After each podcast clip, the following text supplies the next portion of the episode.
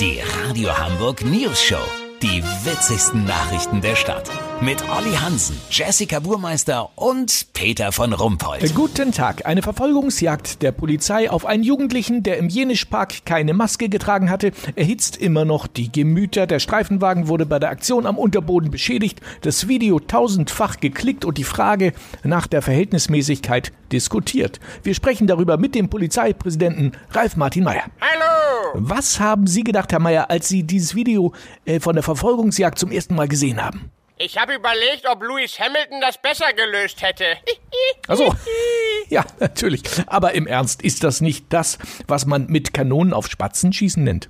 Also geschossen hat da ja niemand und Sie müssen auch sehen, dass die Beamten einen schweren Job haben. Immer bist du nur der Spielverderber und so Jugendliche, die können einen ganz schön provozieren. Ja, das verstehen ja auch alle. Aber dennoch ist bei der Durchsetzung der Corona-Bestimmungen ja Augenmaß gefragt. Warum gelingt das doch bisweilen selten? Also das stimmt ja nicht. Gestern zum Beispiel in einem Waldstück bei Hittfeld. Aha, was war denn da? Ach nix. Ach kommen Sie, jetzt haben Sie damit angefangen. Was war in Hittfeld? Also der Hubschrauber, die Libelle, hat aus der Luft mit der Wärmebildkamera drei Jugendliche gesehen, die im Wald ohne Maske Verstecken gespielt haben. Ah, und da haben Sie gleich zehn Peterwagen hingeschickt. Eben nicht. Die Kollegen hatten die GSG 9, die Bundeswehr und den Bundesgrenzschutz angefordert. Aber die Leitstelle hatte dann anders entschieden. Ah, und was hatte die dann entschieden? Dass es völlig ausreicht, wenn die Bundeswehr die Jungs mit ganz leichtem Artilleriefeuer aus dem Wald scheucht. Ja, natürlich, so geht's doch auch. Vielen Dank, Ralf Martin Meyer. Kurznachrichten mit Jessica Burmeister. Frühjahrsferien. Viele Familien genießen endlich mal ein paar schöne gemeinsame Tage zu Hause.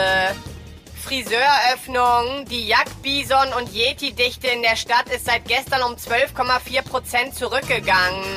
Polizei, nächste Stockcar-Verfolgungsjagd heute um 15.30 Uhr im Stadtpark. Das Wetter. Das Wetter wurde Ihnen präsentiert von Polizei Hamburg. Komm ins Corona Offroad Team. Das war's von uns. Wir hören uns morgen wieder. Bleiben Sie doof. Bis schon. Neue News-Show-Folgen hört ihr immer Montag bis Freitag um 7.17 Uhr. Bei Radio Hamburg auf 103.6 oder online im Livestream. Wisst ihr, wie ich mein?